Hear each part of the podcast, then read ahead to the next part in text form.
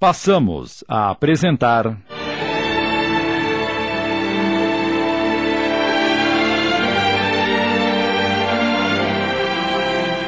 Nosso Lar. Obra ditada pelo espírito André Luiz, psicografada por Chico Xavier. Adaptação de Sidney Carbone.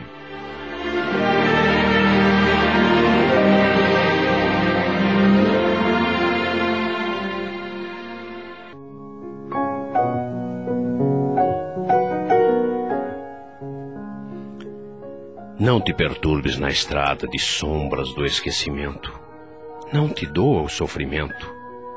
Jamais te firas no mal. Não temas a dor terrestre.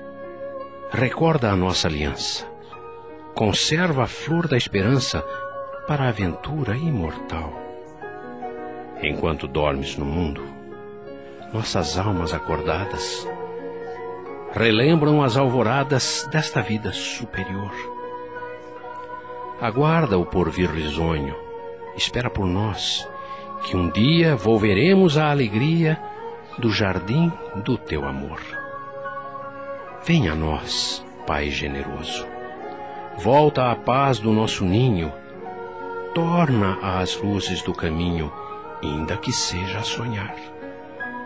Esquece um minuto a terra e vem sorver da água pura, de consolo e de ternura, das fontes de nosso lar. Nossa casa não te ouvida, o sacrifício, a bondade, a sublime caridade de tuas lições no bem. Atravessa a sombra espessa. Vence, Pai, a carne estranha. Sobe ao cume da montanha. Vem conosco orar também.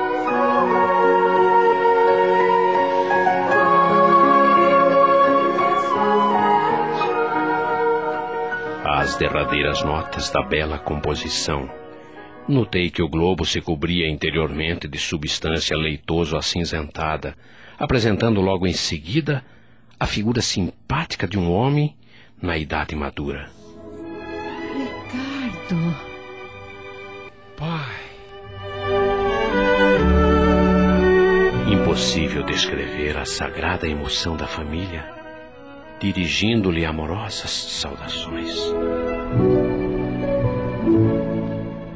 O recém-chegado, após falar particularmente à companheira e aos filhos, fixou o olhar amigo em nós outros, pedindo fosse repetida a suave canção filial que ouviu banhado em lágrimas. Quando se calaram as últimas notas, falou comovidamente. Meus filhos, como é grande a bondade de Jesus, que nos aureolou o culto doméstico do Evangelho com as supremas alegrias desta noite. Nesta sala, temos procurado, juntos, o caminho das esferas superiores. Muitas vezes recebemos o pão espiritual da vida, e é ainda aqui que nos reencontramos para o estímulo santo. Ah, como eu sou feliz!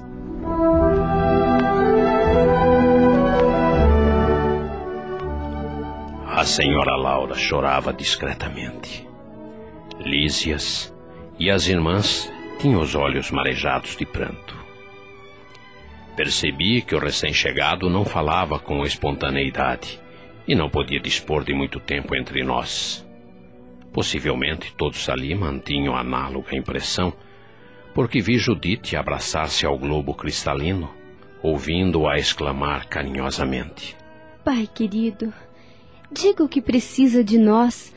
Esclareça em que poderemos ser úteis ao seu abnegado coração. Observei então que Ricardo pousou o olhar profundo na senhora Laura e murmurou: Sua mãe virá ter comigo em breve, filhinha. Mas. Mais tarde virão vocês. Igualmente. Que mais? eu poderia desejar para ser feliz, se não rogar ao Mestre que, que nos abençoe para sempre.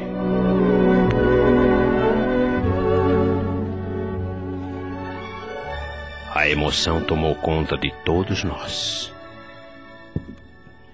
Quando o globo começou a apresentar de novo os mesmos tons acinzentados, ouvi Ricardo dizer, como uma despedida: Ah, meus filhos, alguma coisa eu tenho a pedir-lhes do fundo de minha alma.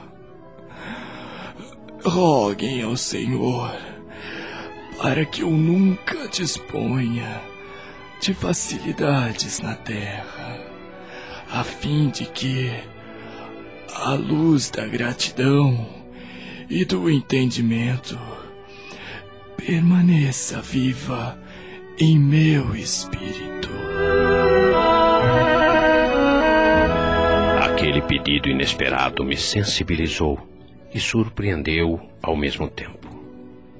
Ricardo endereçou a todos saudações carinhosas e a cortina de substância cinzenta cobriu toda a câmara, que em seguida voltou ao seu aspecto normal.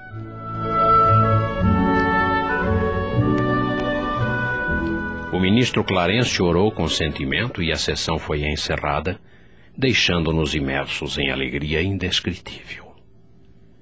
Dirigi-me ao estrado para cumprimentar a senhora Laura, exprimindo-lhe de viva voz minha profunda impressão e reconhecimento, quando alguém me atalhou os passos, quase junto à dona da casa, que se ocupava de atender às numerosas felicitações dos amigos presentes. André. Ah, sim? Amanhã acompanharei a nossa irmã Laura à esfera carnal. Se você quiser, poderá vir conosco para visitar a sua família. Meu Deus! Finalmente vou rever minha esposa e meus filhos.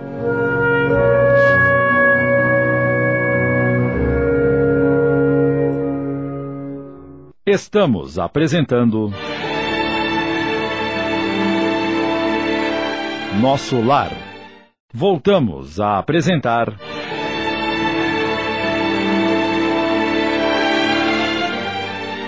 Nosso Lar. Adaptação de Sidney Carbone.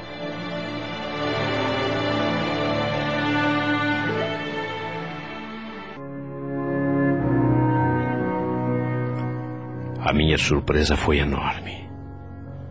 Profunda sensação de alegria me empolgou, mas lembrei instintivamente os serviços das câmaras.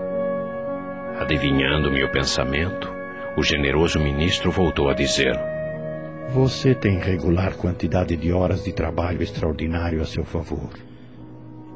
Não será difícil a Genésio conceder-lhe uma semana de ausência depois do primeiro ano de cooperação ativa. Possuído de júbilo intenso, agradeci chorando e rindo ao mesmo tempo. Ia, enfim, rever minha esposa e os filhos muito amados.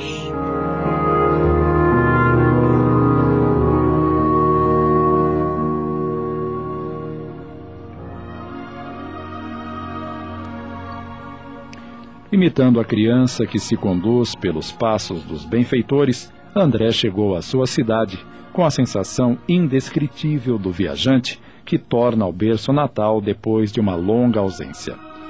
A paisagem não se modificara de maneira sensível.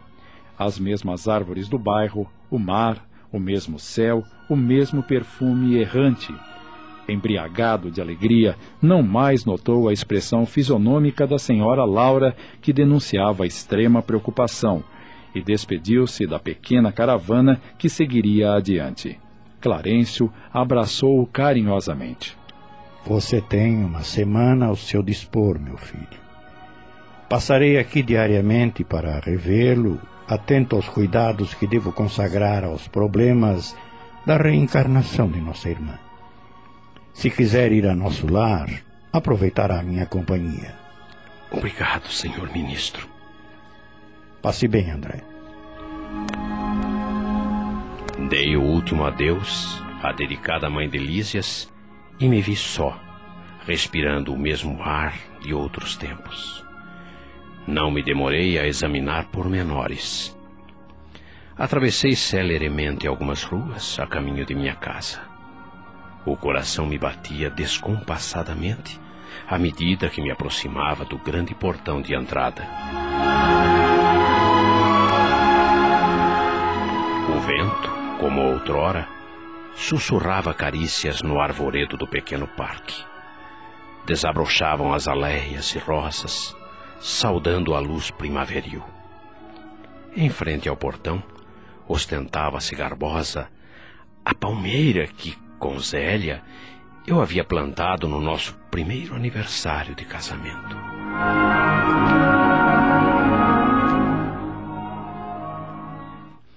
Ébrio de felicidade, avancei para o interior da minha casa.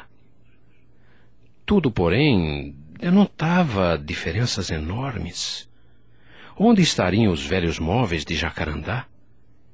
E o grande retrato onde, com a esposa e os filhinhos, formávamos gracioso grupo? Alguma coisa me oprimia ansiosamente. O que teria acontecido? Comecei a cambalear de emoção. Dirigi-me à sala de jantar onde via a minha filhinha mais nova transformada em uma linda jovem. E quase no mesmo instante, vi Zélia que saía do quarto acompanhando um cavalheiro que me pareceu médico à primeira vista. Gritei minha alegria com todas as forças dos pulmões, mas as palavras pareciam reboar pela casa sem atingir os ouvidos dos circunstantes. Só então compreendi a minha situação e calei-me desapontado. Abracei-me à companheira com o carinho da minha saudade imensa. Mas Zélia parecia totalmente insensível ao meu gesto de amor. Muito atenta, perguntou alguma coisa ao cavalheiro que eu não pude compreender de pronto. O homem baixou a voz e respondeu respeitoso. É, só amanhã poderei diagnosticar seguramente, é, porque a pneumonia se apresenta muito complicada em virtude da hipertensão. Mas ele corre risco de vida, doutor? Todo cuidado é pouco. O doutor Ernesto precisa de repouso absoluto. Salve-o, doutor. Por caridade. Eu não suportaria uma segunda viuvez.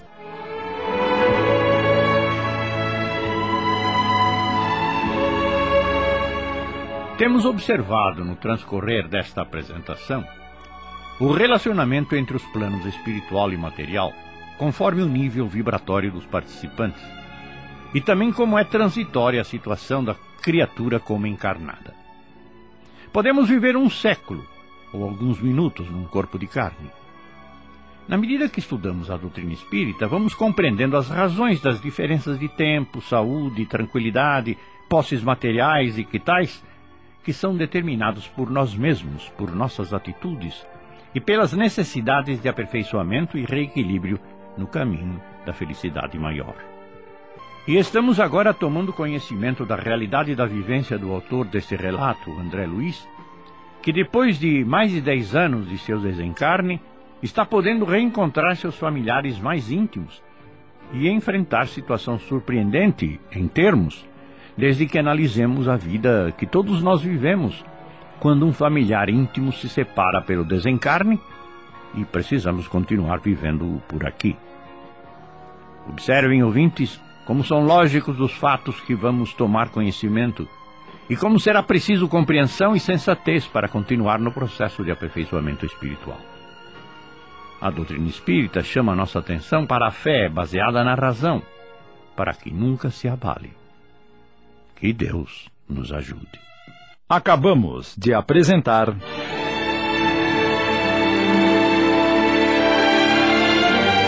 Nosso Lar. Obra ditada pelo espírito André Luiz, psicografada por Chico Xavier. Adaptação de Sidney Carbone.